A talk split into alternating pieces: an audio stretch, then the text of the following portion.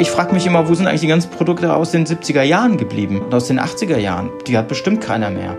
Die haben wir produziert und weggeschmissen und wir machen weiter damit, immer weiter. Wir haben einfach keine Zeit mehr und wir leben so weiter vor uns hin, ohne tatsächlich massiv zu verändern. Und dann gibt es Leute, die sagen, ja, aber es passiert doch was, die Solarenergie wird immer billiger und so weiter. Ja, sehe ich auch, ist super. Aber was da draußen passiert in der Natur, ist noch viel massiver. Das geht viel schneller vorwärts, als dass wir uns bewegen. Herzlich willkommen bei Let's Talk Change. In unserer Podcast-Reihe diskutieren wir mit relevanten Entscheidungsträgern, inspirierenden Innovatoren und spannenden Visionären, welche Rolle Technologien, Geschäftsinnovationen, Politik und Medien für den Wandel der Wirtschaft und Gesellschaft in Richtung Nachhaltigkeit haben. Mein Name ist David Wortmann. In dieser Folge von Let's Talk Change ist Östen Terli unser Gast. Östen ist engagierter Meteorologe, der als ZDF-Wettermoderator auch einem Millionenpublikum bekannt ist. Damit wirkt Östen auch als Kommunikator zwischen den Schnittstellen von Wissenschaft und Medien. Von ihm möchte ich daher insbesondere wissen, wie wir es hinbekommen, dass die Menschen den Ernst der globalen Klimalage wirklich verstehen und warum es nicht nur auf den Einzelnen ankommt, effektiven Klimaschutz zu betreiben. Viel Spaß beim Zuhören. Herzlich willkommen zu unserer Podcast-Reihe Let's Talk Change. Wir laden ja immer wieder spannende und engagierte Persönlichkeiten ein, die sich sehr stark für das Thema Nachhaltigkeit, aber insbesondere natürlich auch für den Klimaschutz einsetzen. Du bist einer dieser profilierten Persönlichkeiten. Du bist Metrologe, aber dennoch möchte ich dich gerne bitten, dich vielleicht selber kurz mal vorzustellen. Vor allen Dingen auch mit der Frage verbunden, was treibt dich denn an, wenn du morgens aufstehst, dich für den Klimaschutz zu engagieren? Hm, tja, das ist eine gute Frage. In erster Linie bin ich neugierig. Also ich will wissen und ich finde es auch spannend, mein Wissen zu teilen. Ich will wissen, wie die Sachen funktionieren und das ist eigentlich mein Hauptantrieb. Deswegen habe ich mich ja auch für Naturwissenschaften interessiert. Ich wollte wissen und den Dingen auf den Grund gehen. Ja, der Klimaschutz, da kann man sich ja fast gar nicht drum drücken, wenn man Meteorologe ist. Also ich würde sagen, nicht fast, sondern man kann sich nicht drücken, weil das permanent vor einem aufploppt und besonders wenn man in den Medien arbeitet, arbeitet, wird man auch dauernd gefragt, als Meteorologe, hat das jetzt was mit dem Klimawandel zu tun? Aber das können wir ja gleich weiter auseinandernehmen. Also mein Hauptantrieb ist eigentlich, ich möchte die Welt erhalten. Ich finde einfach die Natur schön, ich finde das Leben schön. Die Natur erhalten für die Menschen, das ist wichtig und wir müssen uns auch klar sein, dass wir ein Teil der Natur sind und ohne die Natur wird es uns auch nicht geben. Das ist ein ganz elementarer grundsätzlicher Annahme. Da werden wir sicherlich auch einiges noch im Detail nachher besprechen. Bevor wir jetzt allerdings innerlich einsteigen, erklär uns doch mal die immer wieder gestellte Frage, was ist denn der Unterschied zwischen Klima und Wetter? Vor allen Dingen zwischen der Veränderung des Klimas und der Veränderung des Wetters. Und wie kann man unterscheiden zwischen den ja, normalen Wetterextremen, die es ja durchaus gibt, und auf der anderen Seite kann man erkennen, ob es vielleicht möglicherweise doch schon spürbare Änderungen des Klimas sind? Ja, also diese Erklärung immer Klima und Wetter, das kommt vor allem ja immer dann auf, wenn quasi auch jemand einem absprechen will, dass man sich zum Klima äußern kann. Ne? Das ist ja auch immer sehr spannend, woher das kommt. Aber Klima ist äh, schlichtweg der mittlere Zustand von Parametern von der Atmosphäre, also Temperatur oder Luftfeuchte, Luftdruck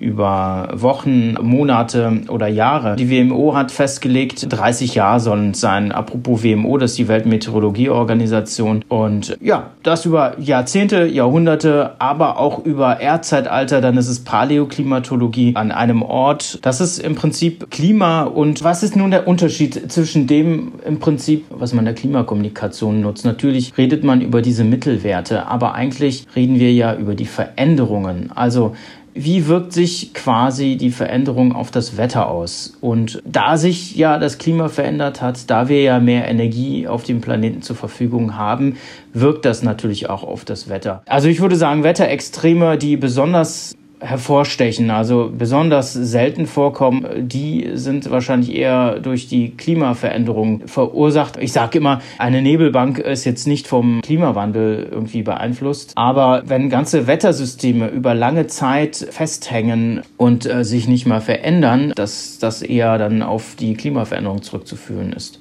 Du bist ja nicht nur Meteorologe, sondern bist ja auch Moderator, insbesondere der ZDF-Wetterberichte. Und einem Millionenpublikum erklärst du fast tagtäglich, wie das Wetter werden wird. Die Wetternachrichten sind ja schon die Nachrichten, die am ehesten von vielen Menschen wahrgenommen werden. Ich glaube, Wetter konsumiert wahrscheinlich jeder. Ich vermute einfach mal, dass die Wetternachrichten wahrscheinlich diejenigen sind, wo die größte Schnittmenge in die Gesellschaft hinein ist. Und dann natürlich mit so ein paar Vorurteilen noch aufzuräumen. Was ist jetzt Klima? Was ist Wetter? Meine, wir sind ja schon auch so ein bisschen so einer Bubble auch unterwegs. Das ist eine ganz wichtige Funktion, die du übernimmst. Ja, dieser Funktion bin ich mir auch absolut bewusst. Man hat eine riesige Verantwortung. Man steht da vorne und redet zu den Menschen. Übrigens ist das interessant. Das merkt man ja eigentlich kaum, wenn man im Fernsehstudio steht. Ne? Aber wenn man plötzlich auf der Bühne ist und da schauen einem 400 oder 500 Menschen zu, boah, ich sag's dir, da merkt man plötzlich, oh, verdammte Axt, du hast echt wirklich eine Wahnsinnsverantwortung, was du da jetzt sagst. Da hören so viele Menschen zu und die sind direkt vor dir und du siehst ihnen in die Gesichter und das ist ein ungeheurer Moment, sag ich dir. Du bist ja eine öffentliche Person, die sehr präsent ist im Fernsehen, du hältst Vorträge, du bist aber auch sehr aktiv über soziale Kanäle wie Twitter und YouTube und bist ja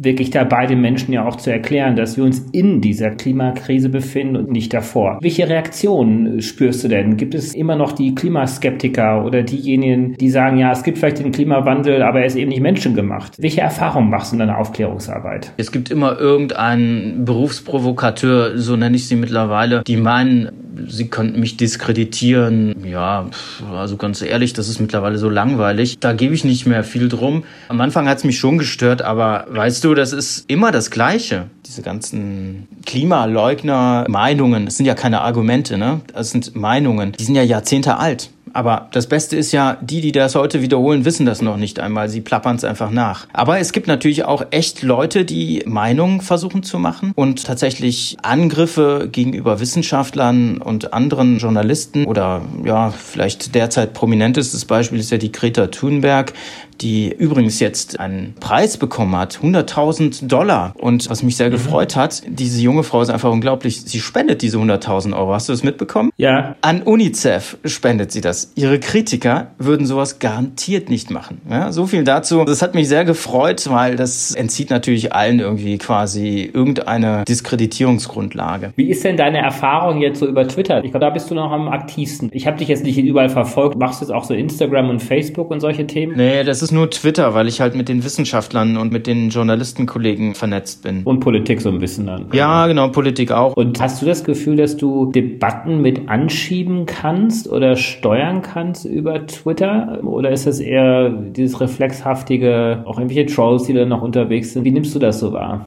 Meine Blogliste ist, glaube ich, jetzt bei 400. Die größten Denier habe ich, glaube ich, schon mittlerweile geblockt. Ich muss sagen, es sind nur noch wenige, die auftauchen. Aber wenn zum Beispiel das Heute-Journal etwas was twittert und meinen Handle mit reinschreibt, dann landen da schon einige wieder, aber dann habe ich wieder einige zu blocken. Mittlerweile ist meine Followerschaft so, dass sie auch einspringen und auch argumentieren und diskutieren. Also mittlerweile ist das richtig gut. Und es ist auch ziemlich gut, dass ich recht viele Wissenschaftler mittlerweile dabei habe, wo man sich gegenseitig folgt und Fragen stellen kann und so weiter. Also das ist schon eine sehr produktive Community. Du hast gerade so das mal so ein bisschen lapidar als Berufskritiker, ich sage jetzt mal abgetan. Hast du das Gefühl, das sind immer wieder die gleichen, die plappern es irgendwie nach, die sind möglicherweise auch irgendwie interessensgesteuert? Oder hast du das Gefühl, da gibt es tatsächlich noch eine Menge von Menschen da draußen, die mit Fakten auch überzeugt werden müssen? Oder bist du eher positiv oder optimistisch gestimmt und sagst, nee, eigentlich grundlegend ändert sich das auch. Also wir haben eigentlich ein ziemlich gutes Verständnis inzwischen schon. Wahrscheinlich ist es auch global ein bisschen unterschiedlich. Ich denke, es gibt einige wenige, die tatsächlich Berufsprovokateure sind. Aber die meisten sind auch gar nicht mal so bekannt, betreiben irgendwelche Blogs oder äh, sind irgendwo in einer Grauzone unterwegs, ja. Sie sagen nicht wirklich, dass sie das nicht akzeptieren, dass es eine Klimakrise gibt. Sie sind irgendwo dazwischen, halten irgendwie quasi das äh, Feuer so ein bisschen am Schwelen und versuchen die Meinung zu manipulieren, so sage ich das mal. Andere sind sicherlich interessensgesteuert, weil sie wollen einfach den Status quo halten. Ist ja auch nichts Neues, ne? Da gibt es ja auch einige einige, die sehen einfach ihre Fälle wegschwimmen. Ist ja auch okay. Das ist eine Sache, das äh, erzeugt auch Ängste und so weiter. Aber egal, was für persönliche ja, Vorteile man hat, man muss gucken, dass das ganze System irgendwie erhalten bleibt. Ansonsten glaube ich schon, dass die meisten Menschen das verstanden haben, worum es da geht. Also ich meine, ganz ehrlich, es ist ja auch nicht schwer zu kapieren. Ne? Also ich meine, es ist, Michael E. Mann sagt, it's not rocket science. Also es ist jetzt keine komplexe Wissenschaft. Da kommt kurzwellige Strahlung aus dem Weltraum von der Sonne, strahlt einmal durch die Atmosphäre, erwärmt den Boden. Der Boden strahlt die Wärme in langwelliger Form ab und die wird durch die Treibhausgase im Prinzip aufgehalten. Das ist das ganze Prinzip.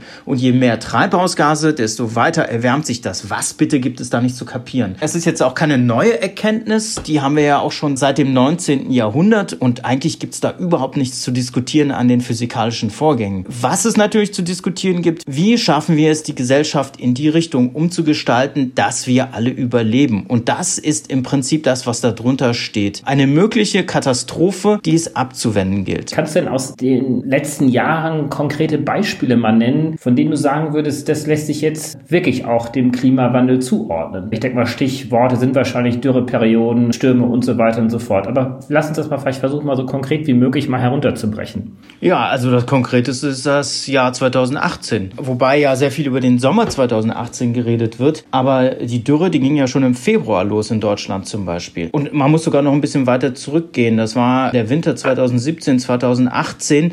Da hat sich über Nordamerika schon eine sehr stabile Großwetterlage eingestellt. Also da konnte man schon sehen, dass da zahlreiche Stürme, Nor'easters an der Ostküste immer wieder hochgezogen sind und eine größere Anzahl war das. Also man sah schon irgendwie hing das ganze System fest. So, jetzt ist das ja so, dass im Sommer der Jetstream naturgemäß schwächer wird, weil der Temperaturunterschied zwischen Nord und Süd nicht mehr so groß ist. Im Winter ist er halt groß, im Norden saukalt, sage ich mal. In den nördlichen Breiten Richtung Arktis und in den mittleren Breiten, da kühlt es halt nicht so stark ab. Ne? Im Sommer ist das aber so, dass sie sich annähern, die Temperaturen, und dadurch schwächelt der Jetstream.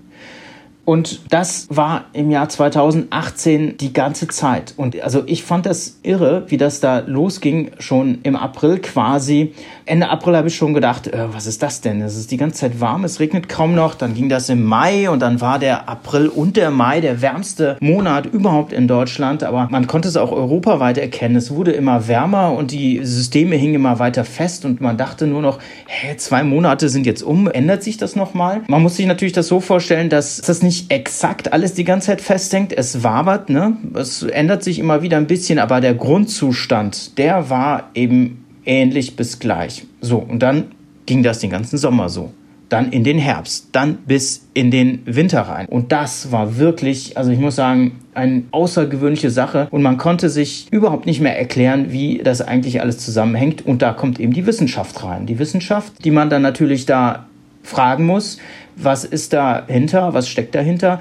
Denn Meteorologie ist auch eine Wissenschaft. Also das ist eben nicht nur Wettervorhersage, dass man da vor den Wetterkarten rumhüpft und irgendwelche Symbole quasi streichelt, sondern das ist eine Wissenschaft. Also Klar. muss man darauf auf eingehen. Also 2018 war ein absolutes Hammerjahr, was das angeht. Und da im Nachhinein haben ja einige Institute gesagt, das hat was mit der Klimakrise zu tun. Und selbst Wissenschaftler, die sich relativ vorsichtig äußern, haben mir gegenüber gesagt, das ist die Klimakrise. Was ich ja interessant finde, war, da waren in Deutschland die Institute, das Alfred-Wingner-Institut und das Potsdamer Institut für Klimafolgenforschung, die das beide etwas aus unterschiedlichen Blickwinkeln betrachten, aber doch diesen hängenden Jetstream, also dieses Starkwindband in etwa 10 Kilometer Höhe, was dann festhängt und dann die Wettersysteme nicht mehr weiterschiebt, was ja normal wäre. Das haben diese beiden Institute ganz gut untersucht und was noch eine weitere Studie dann letztes Jahr rauskam vom Kai Kornhuber von der University of Oxford, der hat rausgekriegt, dass wenn diese planetaren Wellen, also dieser Jetstream, diese Rossby-Wellen, wenn die festhängen,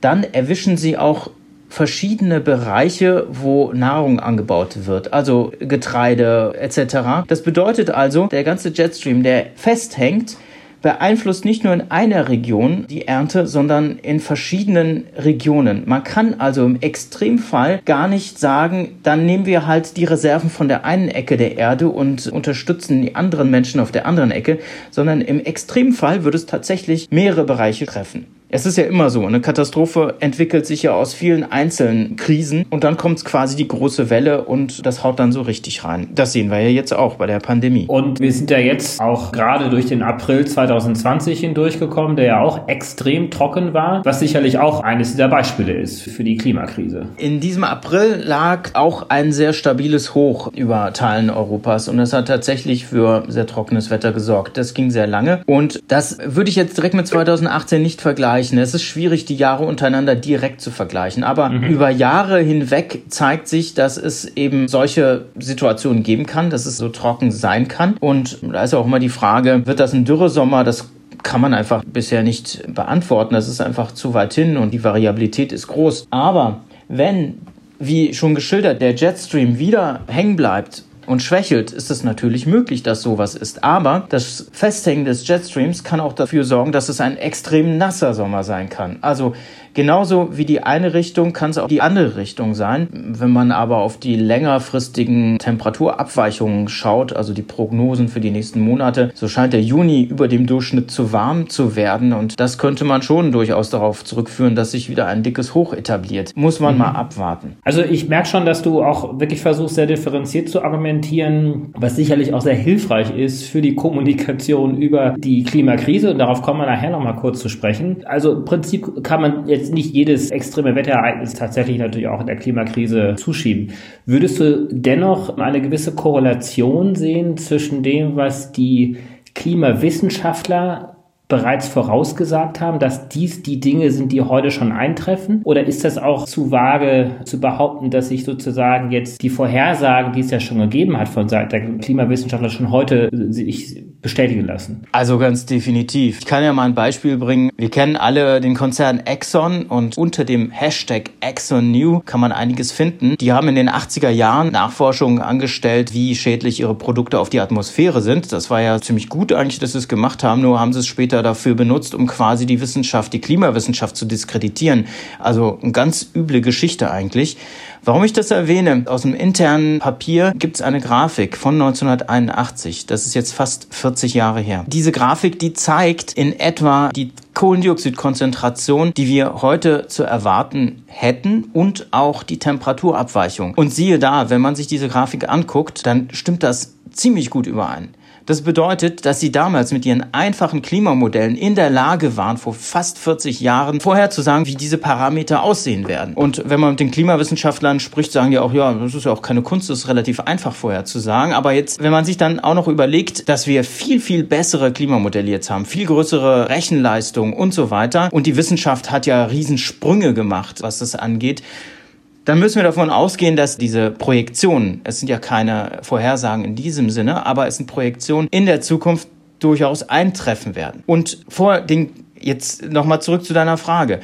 Die Extremwetterereignisse, die wir sehen, die werden schon lange vorhergesagt. Also von den Dürren über stärkere Stürme. Das mit dem Feststecken des Jets, das ist noch nicht so lange her. Das ist eine neuere Sache, vielleicht Anfang der 2000er. Aber allein die Schmelze in der Arktis, die Schmelze des grönländischen Eispanzers, das Schmelzen der Westantarktis und ja, all das, was wir da sehen, die ganzen Brände, die Buschbrände in Australien, das ist alles darauf zurückzuführen. Und das ist aus der Wissenschaft quasi alles vorhergesagt worden und es tritt ein. Und das ist das Erschreckende. Wobei nochmal auf 2018 zurückzukommen, das war wirklich überraschend wirklich sehr überraschend, dass mhm. das in so kurzer Zeit so stark zu spüren ist. Und vielleicht war das auch ein richtiger Warnschuss, der uns auch aufgeweckt hat. Und ich glaube, nach 2018 kamen ja auch die Fridays for Future und andere Bewegungen. Ich denke, das hat einen ziemlichen Impact gegeben. Dieses Jahr ist extrem wichtig gewesen. Wir haben ja kein Erkenntnisproblem. Die Wissenschaft hat es gezeigt. Wir erfahren ja auch den Klimawandel und Menschen wie du berichten davon. Was hält uns denn dennoch davon ab, konsequent umzusteuern? Ich will jetzt nicht wieder die Analogie Analogie zur Corona-Krise jetzt bemühen, aber sicherlich kann man da auch einiges daraus lernen. Ich habe mit Volker Quaschning ja auch drüber gesprochen, in einer der Podcast-Folgen hier, den du ja auch sehr gut kennst. Aber wie würdest du diese Frage beantworten, wie wir diesen Wandel hinbekommen? Wie kommen wir von dieser Erkenntnis zur Verhaltensveränderung? Ja, das ist eine Frage, die ich extrem schwierig finde, weil ich es ja auch nicht verstehe. Also die Corona-Krise hat mir gezeigt, wir können ja agieren.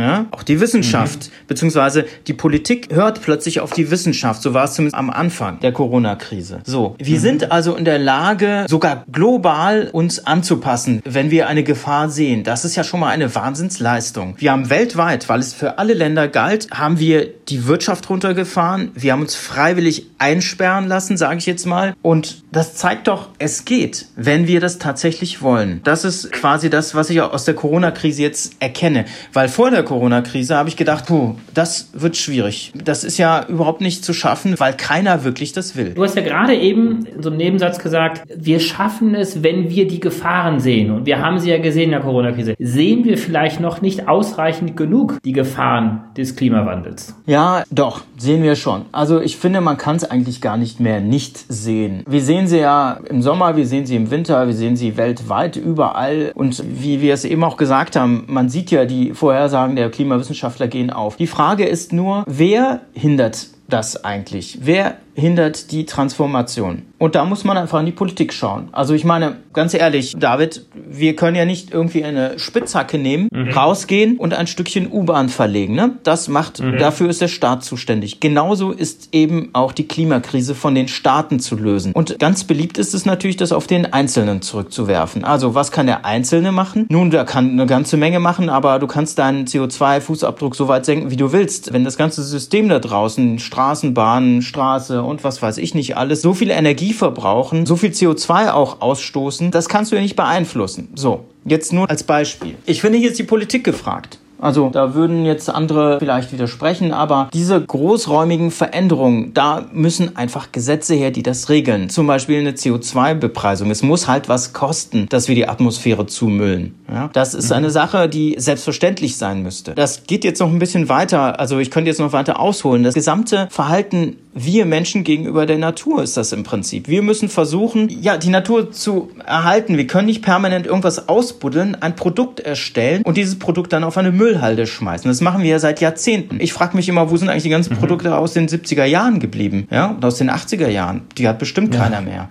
Die haben wir mhm. produziert und weggeschmissen und wir machen weiter damit. Immer weiter. So kann das nicht funktionieren. Und das hängt natürlich direkt auch mit der CO2-Frage zusammen. Diese Produkte, die hergestellt werden, verbrauchen Unmengen an Energie und sind kurzfristig. Sie müssten länger halten und so weiter. Also eigentlich ist das ein Riesending und das kann eben nicht der Einzelne lösen. Da muss der Staat ran und die Politik, die muss es wollen. Aber da sagen mir Politiker, egal ob man mit Bundespolitikern oder mit Lokalpolitikern oder ob man mit der Opposition spricht, die sagen mir, ja, das sind Lobbyinteressen oder sie sagen dann, ja, der Wählerwille, wir brauchen Mehrheiten. Ja, und dann sitze ich da und bin ziemlich frustriert, weil gut, also ihr werdet irgendwie von Lobbyinteressen geleitet. Also wer agiert denn jetzt endlich? Letztendlich. Genau, aber da kommen wir ja so ein bisschen auch wieder auf die Ausgangsfrage auch zurück, weil wenn du sagst die Politik, du hast ja vollkommen recht, nur die Politik ist ja am Ende ja nichts Abstraktes, sondern die Politik sind ja wir, wir als Gesellschaft, weil wir sind die Wähler und wählen entsprechend die Politiker, die etwas zu richten haben und die verweisen wiederum auf uns als Wähler, ja, weil sie vermeintlich nicht die Mehrheiten haben. Vielleicht ist es ja dann doch die Frage, haben wir genügend diese Krise erkannt? Ist uns klar, welche Konsequenzen aus dieser Klimakrise für uns, also nicht nur unser Leben jetzt, sondern auch das Leben unserer Kinder sozusagen dann auch erfolgt, ist vielleicht dieses Bedrohungsszenario noch nicht ausreichend bei den Menschen angekommen. So wie es jetzt zum Beispiel bei der Corona-Krise ja auch der Fall war. Das ist schwierig, die Kommunikation über die Klimakrise. Also wenn wir nichts machen, dann, man müsste es ja ganz klar auf den Tisch legen eigentlich, ne? Wieso sollte man das nicht exakt sagen? Dann wird es Tote geben, genauso wie es jetzt Tote gibt. Wissenschaftsleugnung. Genau. Schau dir an, was in Brasilien abgeht mit Bolsonaro oder Trump. Trump, äh, das ist unglaublich. Der sagt vor laufenden Kameras, ob man nicht Lösungsmittel einsetzen sollte. Und prompt gibt es Menschen, die Lösungsmittel trinken und sich vergiften. Das kann doch nicht wahr sein. Also das ist eine Sache, diese Art der Wissenschaftsleugnung, das führt in eine Sackgasse. Im Prinzip haben wir im Kern eigentlich ein Kommunikationsproblem. Also wenn ich jetzt zum Beispiel das Beispiel, führen wir es doch einfach mal aus. Also was wird passieren, wenn quasi Temperatur immer weiter steigt? Immer mehr Systeme werden beeinträchtigt werden innerhalb der nächsten Jahrzehnte. Ja, es wird immer wärmer, der Jetstream wird immer seltsamere Formen annehmen, immer mehr Eis wird schmelzen, das wirkt sich wieder auf den Jetstream aus und es wird immer trockener werden. Die Wirbel in den Ozeanen wandern weiter in den Norden und in den Süden, beeinflussen weiterhin das Wetter, Ernteausfälle und so weiter. Das ist alles absehbar, weil es Physik ist. Das habe ich jetzt gesagt. Das kann jeder verstehen, das kann Politiker verstehen, das versteht jeder und die physikalischen Grundgesetze lernen die Kinder in der Schule. Deswegen sind ja die Fridays for Future, ja, deswegen gehen mhm. sie auf die Straße, weil sie es in der Schule lernen, weil es Physik ist, weil man das auch nicht anzweifeln kann im Prinzip kann man die Sachen benennen, ja, und man muss dann vielleicht auch sagen, das führt eben zu Menschen, die sterben werden. Genauso wie die Wissenschaftsleugnung jetzt in der Corona-Krise dazu geführt hat, dass mehr Menschen sterben, als es nötig waren. Hätten die USA zum Beispiel früher reagiert oder in Brasilien früher reagiert, dann müsste man jetzt da nicht Massengräben ausheben. Ich finde das so furchtbar, wenn man diese Bilder sieht. Und diese Menschen haben schlichtweg Blut an den Fingern, so muss man es sagen. Denn dadurch, dass sie das so verschleppt haben, sind mehr Menschen gestorben. Und hier gibt es eben doch Parallelen zur Klimakrise. Je länger wir warten, desto mehr Menschen werden sterben. Das ist eine ganz klare Botschaft. Und wer das irgendwie immer noch nicht kapiert, dem würde ich Psychologen empfehlen. Also die Politik hat eine ganz klare Verantwortung, hast du ja auch sehr eindeutig nochmal dargestellt. Welche zusätzliche Verantwortung siehst du jetzt noch vor dem Bereich der Wissenschaften, für die du ja auch sprechen kannst, aber auch im Bereich der Medien. Du bist ja auch ein Medienmensch. Es ist elementar, darüber zu berichten. Ich versuche da so viel wie möglich zu machen. Aber ich muss auch sagen, dass mittlerweile die Medien aufgewacht sind. Problem ist nur, ich denke, es ist schon schwierig. Zum Beispiel das, was ich gesagt habe jetzt, was wir hier besprechen. Es wird Tote geben, es wird Kriege geben, es werden Menschen vertrieben. Wie lange kann man sowas senden, bis quasi jemand nicht völlig frustriert zu Hause sitzt und dann den mhm. Fernseher ausschaltet? Ja, wie kann ich das verantworten, jemanden dann alleine zu Hause in seinem Zimmer, wie kann man das verantworten, diesen Menschen dann so eine Botschaft zu mhm. überbringen? Ja, es ist eine extrem schwierige Sache. Also du kannst ja nicht die Leute vor den Kopf stoßen. Aber das habe ich am Anfang tatsächlich auch gemacht. Also diese Erfahrung habe ich auch gemacht. Und dann ist plötzlich Stille und dann sagt keiner mehr was, weil alle betroffen sind. Aber andererseits denke ich mir, wie rüttelst du denn die Leute auf? das ist, es ist unglaublich ja. schwierig. Und das Thema ist ja nicht neu, ne? Also ich meine, es ist mindestens 40 Jahre alt, ist sogar noch älter. Wie schaffst du das? Also beim Wetterbericht ist das ja so, ich zeige einfach die Grafik, die Auswertungen des letzten Monats oder des letzten Jahres oder jetzt war ja das letzte Jahrzehnt, die Daten vom Deutschen Wetterdienst. Man sieht es eindeutig. Es wird wärmer und natürlich gibt es mhm. da Extremwetterereignisse, hängt alles miteinander zusammen. Aber im Wetter kann ich da sowieso keinen weiteren Schritt gehen. Ich kann ja da nicht anfangen, einen Kommentar zu sprechen. Ja, man muss es einfach wieder die Menschen greifbar machen. Und so schlimm das ist, die müssen einfach verstehen, dass der Flüchtling auch damit zu tun hat, dass es auch Klimaflüchtlinge sind, ja, weil sich ihre Vegetationszonen sich verschieben. Oder weil Kriege auch vor Ort irgendwo ausbrechen. Oder der Bauer, der vor Ort einfach sein Feld nicht mehr so richtig, also auch hier in Deutschland, der auch nicht richtig bestellen kann. Was mich echt zur Verzweiflung bringt, ist, dass wir ja eigentlich wirklich keine Zeit haben zu warten. Ne? Richtig, ist, ja. Wir müssen jetzt sofort, nein, wir hätten eigentlich schon vor fünf, wir hätten vor zehn Jahren schon handeln müssen oder vor 20 Jahren. Das Problem ist ja, wir müssen wirklich massiv uns bewegen und dieses massive Bewegen, das ist nicht zu erkennen. Ja? Selbst dieser Einschnitt jetzt an CO2-Ersparnis durch die Corona-Krise ist so gering, dass das nahezu nichts ausmacht. Der weitere Ausstoß der Treibhausgase aus der fossilen Verbrennung ist immer noch so hoch, dass das keine Auswirkungen in den Messergebnissen geben wird. Es wird wahrscheinlich in dem Messfehler verschwinden. Wir haben einfach keine Zeit mehr und wir leben so weiter vor uns hin, ohne tatsächlich massiv zu verändern. Und dann gibt es Leute, die dann sagen, ja, aber es passiert doch was. Die Solarenergie wird immer billiger und so weiter. Ja, sehe ich auch, ist super. Aber was da draußen passiert in der Natur, ist noch viel massiver. Das geht viel schneller vorwärts, als dass wir uns bewegen. Man muss das immer trennen. Also einerseits das, was wir machen, wie wir reagieren und das, was in der Natur passiert, die Veränderung. Und das, was da draußen abgeht, ist einfach irrwitzig schnell. Und das ist eine Sache, ich weiß nicht, wie man das transportieren soll, ohne die Menschen dabei zu frustrieren. Da hat Greta eigentlich auch recht, wenn sie sagt, wir müssen in Panik geraten, ja? Ja, vielleicht nicht Panik, sondern auf jeden Fall sehr schnelles Handeln. Sie meinte das wahrscheinlich im Sinne von Panik, dass man maximal quasi sich einbringt, um die Situation zu verändern und nicht den Status quo zu halten. Aber ich sehe das ehrlich gesagt nirgendwo. Also die 1,5 Grad Marke, die sehe ich nicht mehr. Ne? Also es gibt ja so einige Initiativen, die glauben tatsächlich, dass man das noch einhalten kann. Der Sonderbericht 2018, Ende 2018 zum 1,5 Grad Bericht, der hat schon massive Maßnahmen zu dem Zeitpunkt eingefordert und es ist nichts passiert seitdem. Ja, wir warten immer noch. Was glaubst du denn, was der Einzelne denn machen kann? Und wie lässt er sich motivieren und auch aktivieren? Also jetzt mal abgesehen von natürlich versuchen, den eigenen CO2-Fußabdruck zu reduzieren. Da gibt es ja verschiedenste Möglichkeiten.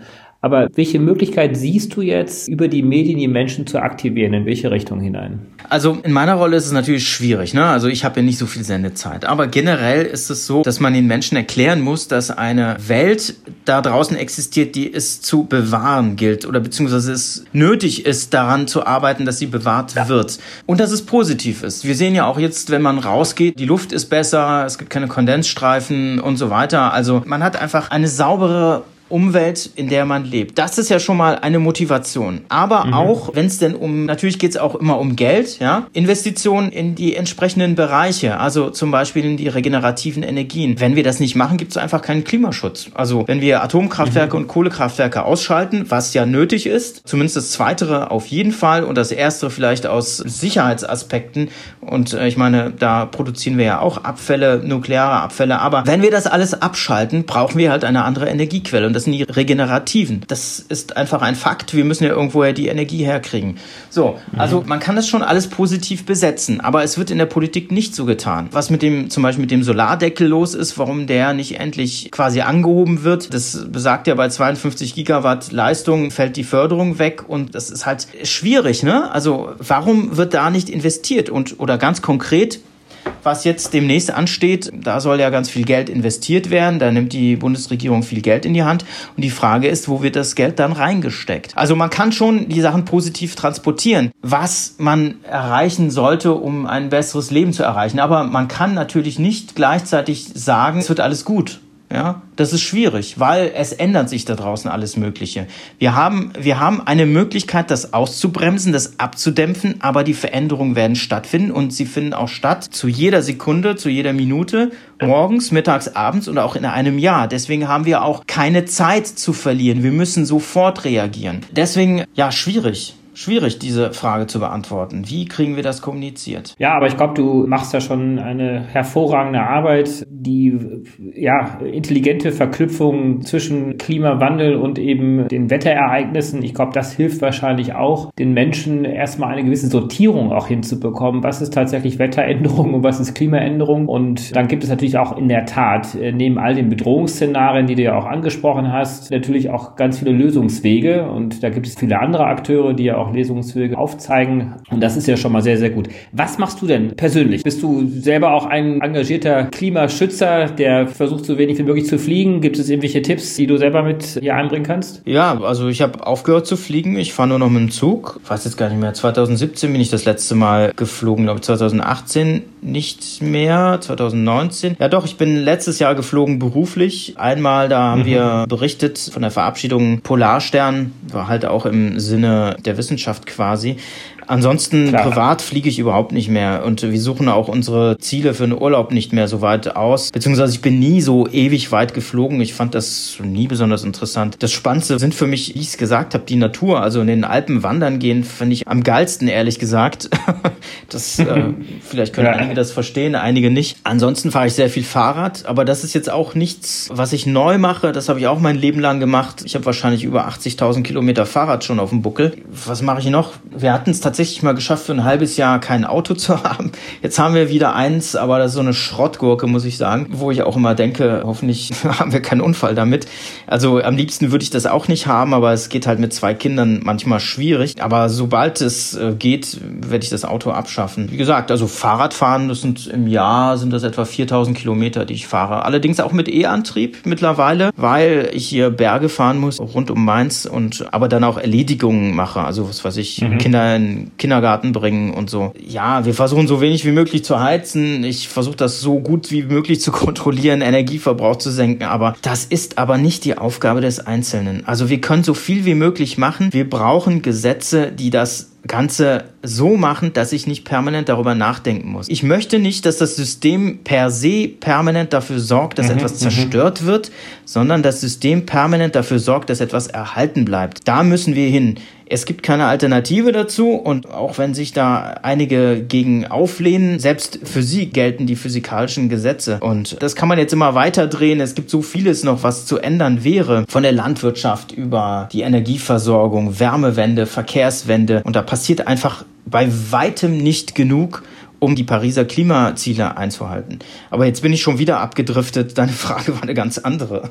Alles gut, lieber Öschel, ganz, ganz herzlichen Dank für das tolle Gespräch. Ich glaube, das hat uns wirklich ein Stückchen weitergebracht. Wir sammeln ja Stimmen aus den verschiedensten Disziplinen, ob es jetzt die Wissenschaft ist, die Medien, auch die Politik oder die Wirtschaft, um tatsächlich herauszufinden, wo denn diese neuralgischen Punkte sind, von denen aus der Wandel auch gestaltet werden kann. Weil wir alle wissen, wir hatten es gerade schon besprochen, wir haben kein Erkenntnisproblem, sondern ein Umsetzungsproblem. Und wo setzen wir an? Du bist ein ganz, ganz tolles Beispiel auch für Umsetzung, denn Umsetzung in deinem Falle ist ja tatsächlich diese sehr komplexen Themen herunterzubrechen, dass es jeder versteht. Und ich glaube, dass dadurch auch viele Menschen aufgeweckt werden, auch motiviert werden, was zu tun. Ganz herzlichen Dank dir.